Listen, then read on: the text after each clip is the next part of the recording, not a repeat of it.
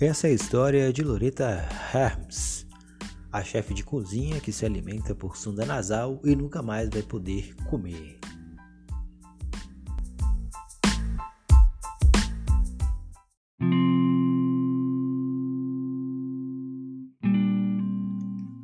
Loretta Harmes não come nada pela boca há seis anos. Por causa de um distúrbio, ela só consegue se alimentar por sonda, mas não perdeu sua paixão por cozinhar. Mesmo sem poder provar suas receitas, Loreta tem muitos seguidores no Instagram. Na rede social, ela é conhecida como Nil by Mode Food. Food é um termo para pessoas que apreciam fortemente a culinária e Nil by Mode é uma expressão que significa nada pela boca. A jovem lembra até hoje da última refeição que fez na vida em 2015. Ela deu uma mordida em uma batata assada que apreciou o sabor e a textura macia.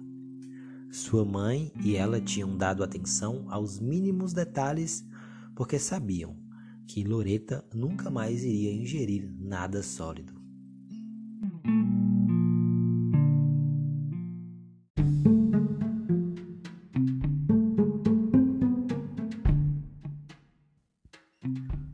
Questão de minutos, uma dor iria tomar conta do seu estômago.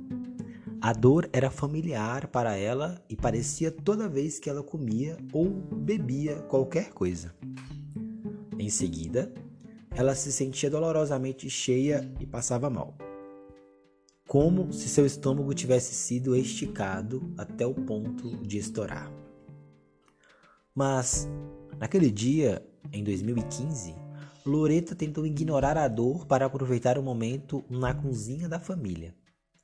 O local onde ela havia treinado suas habilidades culinárias desde criança.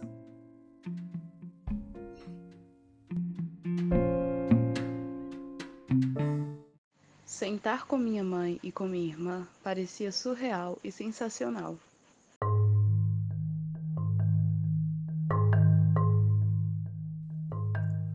Loreta tinha 23 anos e já sobrevivia à base de uma dieta líquida havia anos. Ela quase nunca se juntava à sua família na mesa de jantar. Até segurar um garfo e uma faca parecia estranho. Mastigar uma batata e um frango temperado com alho e limão, então nem se fale. Naquele dia, ela estava comendo a pedido médico. Um especialista em sistema digestivo havia pedido para que ela comesse algo sólido para entender por que se alimentar deixava a jovem naquele estado. Além de tudo, depois ela não conseguiria ir ao banheiro por semanas e até meses. Loreta tinha ido ao hospital St. Mark, em Londres, naquele mesmo dia, para ter um tubo laranja inserido até o seu intestino delgado através de seu nariz. O procedimento tinha o objetivo de checar as funções do seu sistema digestivo. Finalmente, depois de anos sendo desacreditada e recebendo diagnósticos errados, alguém estava investigando seriamente seus problemas de saúde. Quando Loreta era criança, ela e sua babá, Mavis, cozinhavam receitas de um programa de televisão britânico. Mavis era a rainha da confeitaria e os bolos de aniversário que ela fazia eram lendários. Conta Loreta.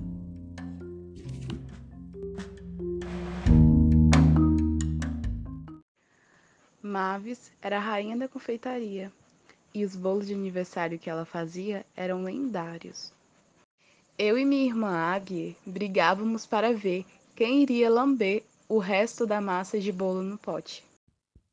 Muitas histórias da jovem sobre comida estão cheias de memórias alegres e carinhosas da vida em família. Toda quinta, a família toda ia para a casa da Marvis para uma refeição. O Luleta lembra com carinho de sentar ao redor de uma enorme mesa de jantar e comer assados e mousse e framboesa. Todo mundo tomava cuidado para não deixar meu avô, Eric, pegar o pote de molho primeiro, senão não ia sobrar nada para o resto da família. Cozinhando desde cedo. Aos 11 anos, Loreta já fazia o jantar para a família toda terça-feira, quando sua mãe trabalhava até tarde. A mãe tinha um salão de cabeleireiro na garagem e as clientes já tinham se acostumado com a menina entrando de vez em quando com uma colher de molho para a mãe provar. Eu tinha total liberdade na cozinha e amava a ideia de criar algo do zero para minha família experimentar.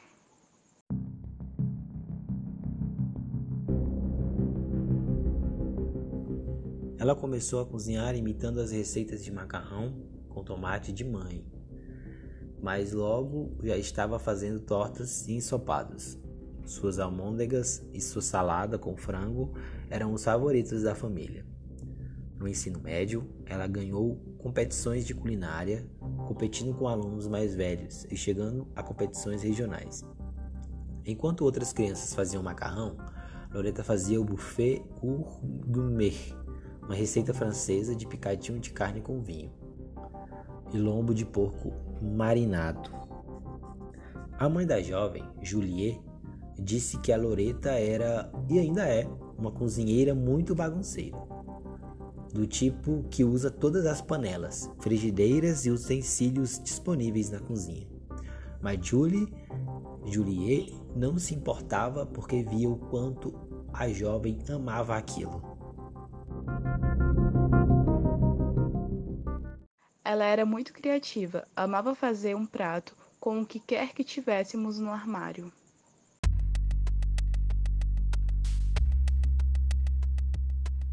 Transtornos alimentares e tortura. Quando tinha 15 anos, Loreta teve anorexia, mas ela diz que o transtorno durou menos de um ano. De vez em quando, durante a adolescência, ela também tinha problemas digestivos, mas durante a maior parte dessa fase da vida, ela ainda conseguia cozinhar e comer alegremente com sua mãe bancando a assistente de cozinha sempre que Loreta não consegue fazer tudo sozinha. Quando terminou o colégio, Loreta conseguiu uma vaga em uma das melhores faculdades de gastronomia de Londres, onde estudaram chefes famosos como James Oliver e Ashley Harrington. O curso durava três anos, mas ela só conseguiu completar um ano por causa de sua saúde. Aos 19, o que era um incômodo confortável virou uma dor que a deixava de cama. As coisas pioraram dramaticamente. Eu não conseguia comer ou ir ao banheiro. E então os próximos cinco anos se tornaram um grande pesadelo do qual eu não conseguia acordar. O pesadelo começou com um médico que dizia que a rápida perda de peso de Loreta só poderia ter sido causada pelo retorno de sua anorexia. Por causa disso, Loreta passou mais de dois anos internada em clínicas para pessoas que sofrem transtornos alimentares. Ela chegou a pesar menos de 30 quilos. Obrigada a comer para ganhar peso, parecia-lhe a única saída, embora a dor que isso causava fosse forte. Seu desespero às vezes se transformava em raiva e ela sofreu várias intervenções judiciais que a impediam de sair da internação por um total de 18 meses. Eu dizia a eles repetidamente que a única razão pela qual eu estava deprimida era por causa dos meus problemas intestinais e estomacais, mas eles não acreditavam em mim.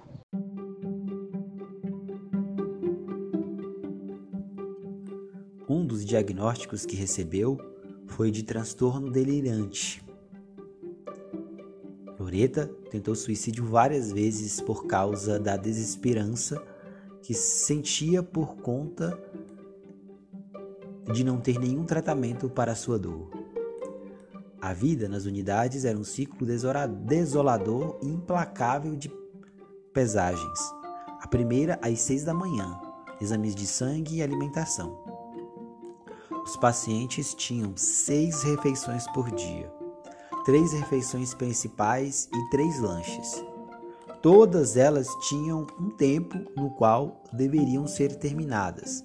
Havia um rádio tocando e a música era desligada quando o tempo se esgotava. Loreta se via olhando para a comida que estava no prato. Frutas em conserva e iogurte ou vegetais cozidos com carne processada. Ninguém era autorizado a sair da mesa enquanto ela não terminasse, e ela diz que funcionários e pacientes faziam pressão e bullying para que ela se apressasse.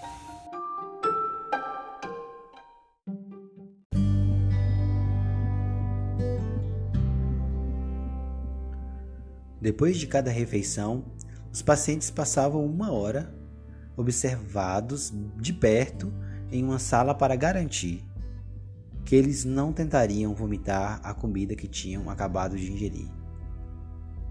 Na maior parte dos dias, Loreta apenas se encolhia em uma cadeira, tentando aliviar a dor que sentia. Outros pacientes pintavam livros de colorir ou assistiam à televisão. Uma mulher que Loreta diz que vivia há 13 anos entrando e saindo desse tipo de instituição, gritava sem parar, mas ninguém tinha permissão para sair da sala. Loreta diz que na maior parte dos dias ela tinha vontade de gritar, especialmente quando ela estava sob intervenção judicial e um funcionário da instituição ficava ao lado dela durante dia e noite, durante semanas.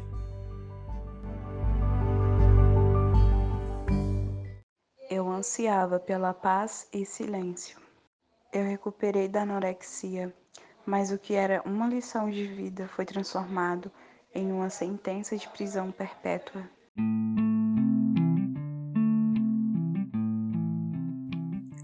Enfim, um diagnóstico.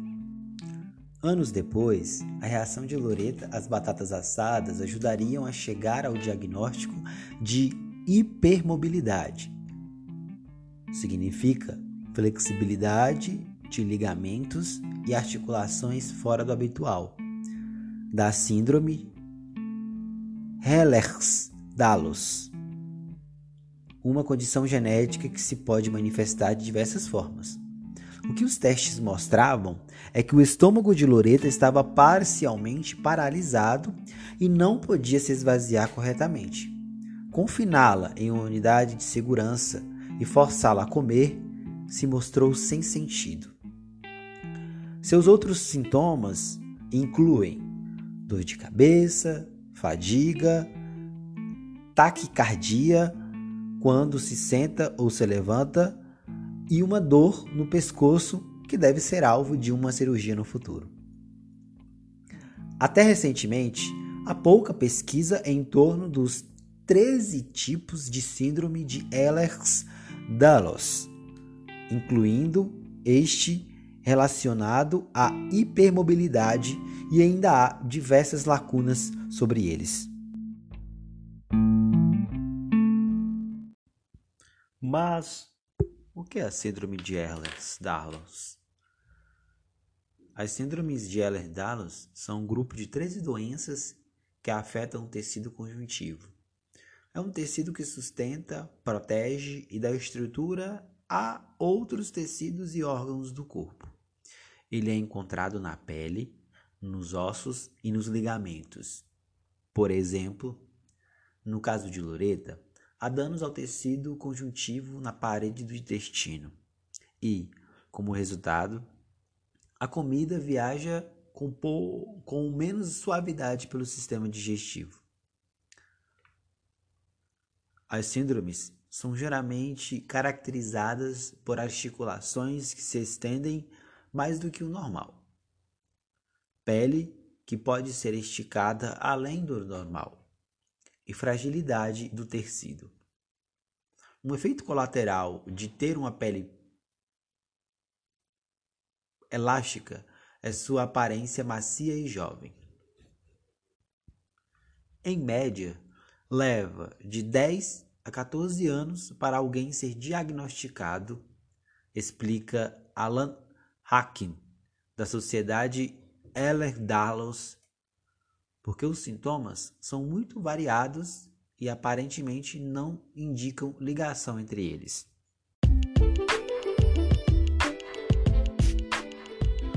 Dr.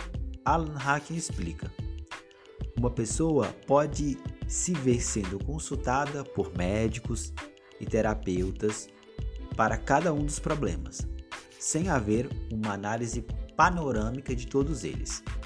E acrescenta: é preciso que alguém ligue os pontos até a ficha cair de que é uma síndrome. O Dr. Hacking afirma que o cenário tem melhorado à medida que a síndrome se torna mais conhecida. Seis anos depois de sua última refeição, Loreta sabe que ela nunca mais vai comer ou mesmo beber um copo de água de novo. Atualmente, ela se alimenta via nutrição parenteral total, NPT o que significa que ela fica conectada até 18 horas por dia a uma sacola de alimentação líquida que dribla seu intestino e vai direto para a corrente sanguínea. Um tubo conhecido como catéter de Hickman passa por seu tórax e chega a uma grande veia que drena para o seu coração.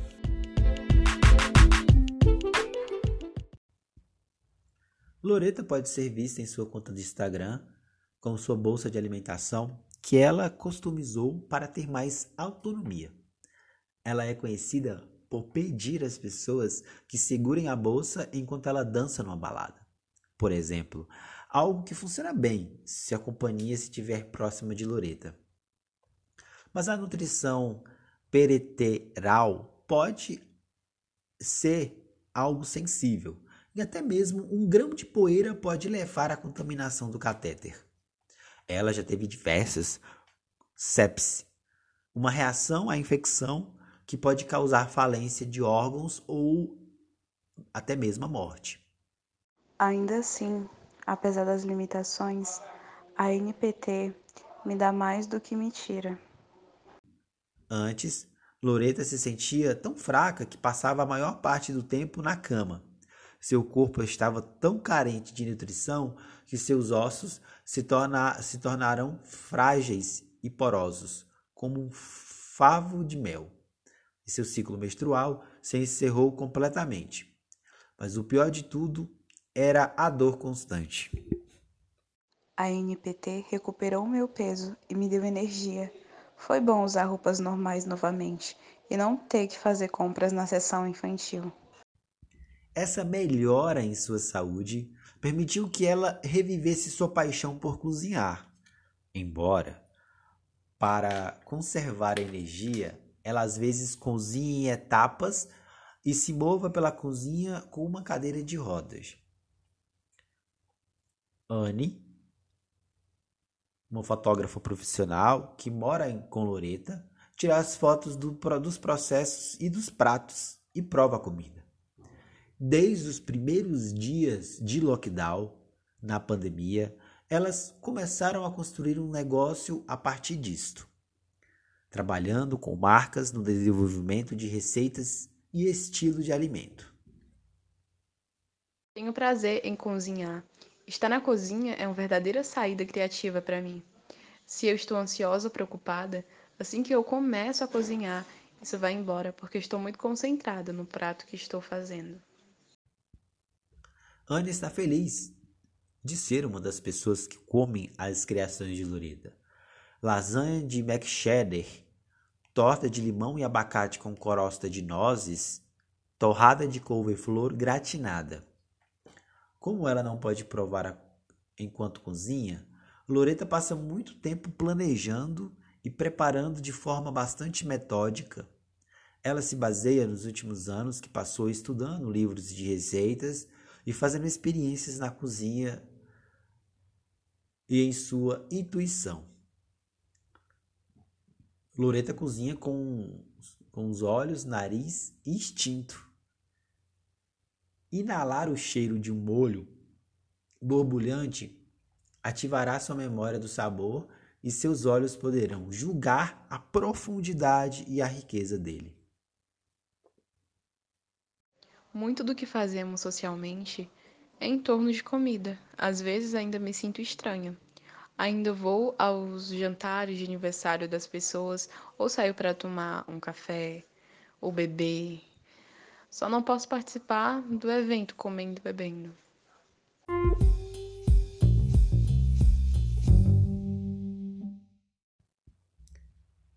Algumas pessoas que dependem do NPT, como Loreta, mastigam e cospem, mas isso nunca a atraiu. Quase todas as suas lembranças felizes de comida são de sua irmã, Abby. Ela ficou tão impressionada com a experiência traumatizante de sua irmã mais velha em unidades de transtornos alimentares que decidiu trabalhar em um hospital de saúde mental para crianças. Durante a última refeição de Loreta, Abby estava lá capturando o momento em seu smartphone e ajudando a tor torná-la especial.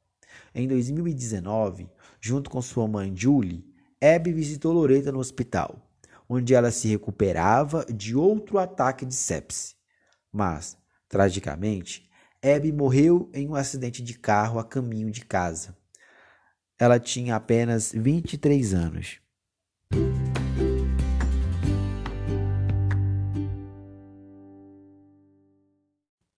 Opa, galera, obrigado mesmo, obrigado por vocês terem ouvido. Espero que vocês gostem bastante dessa Espero que vocês tenham gostado dessa história, né? É a história da chefe de cozinha que se alimenta por sonda nasal e nunca mais vai poder comer, né, Loreta? A Loreta hoje é, continua, continua bem, é, você pode encontrar ela nas redes sociais é, e eu vou deixar no, no Instagram é, do, do Amigo Cast todos os links para você poder acessar.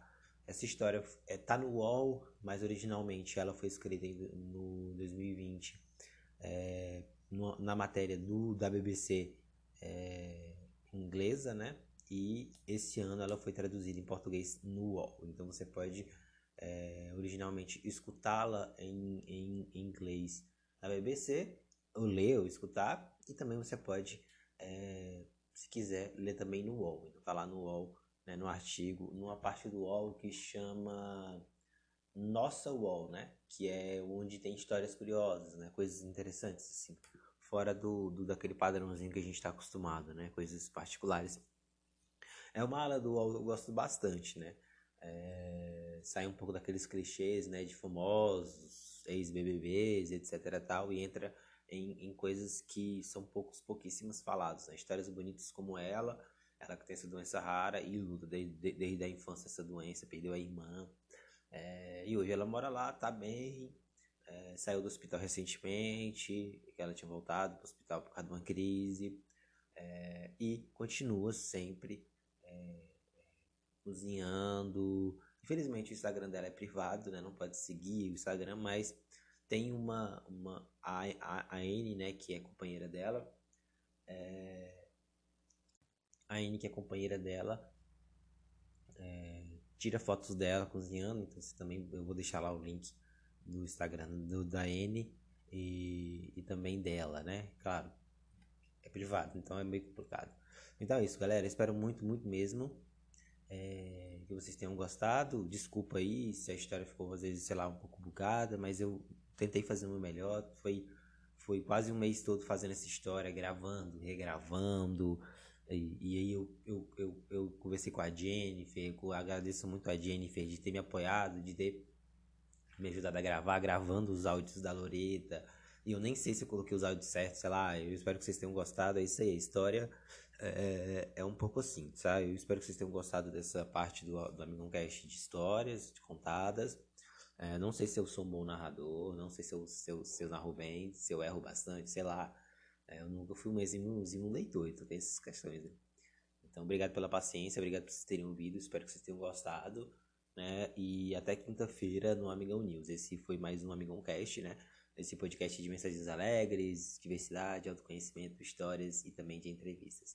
Aquele abraço, aquele abraço a todos, principalmente a galera aí é, de Pernambuco, principalmente a minha amiga Liliane Alves, ela que participou do último podcast na segunda-feira, e também da Helene, Andara Helene, espero ter falado certo. Aquele abraço, galera, e até a próxima, né? Valeu, hein? Esse foi mais um meu, seu, nosso Amigão Cash podcast de mensagens alegres e também muita diversidade. Eu sou Júnior Cristão, seu amigão, e ótima semana, galera. Valeu!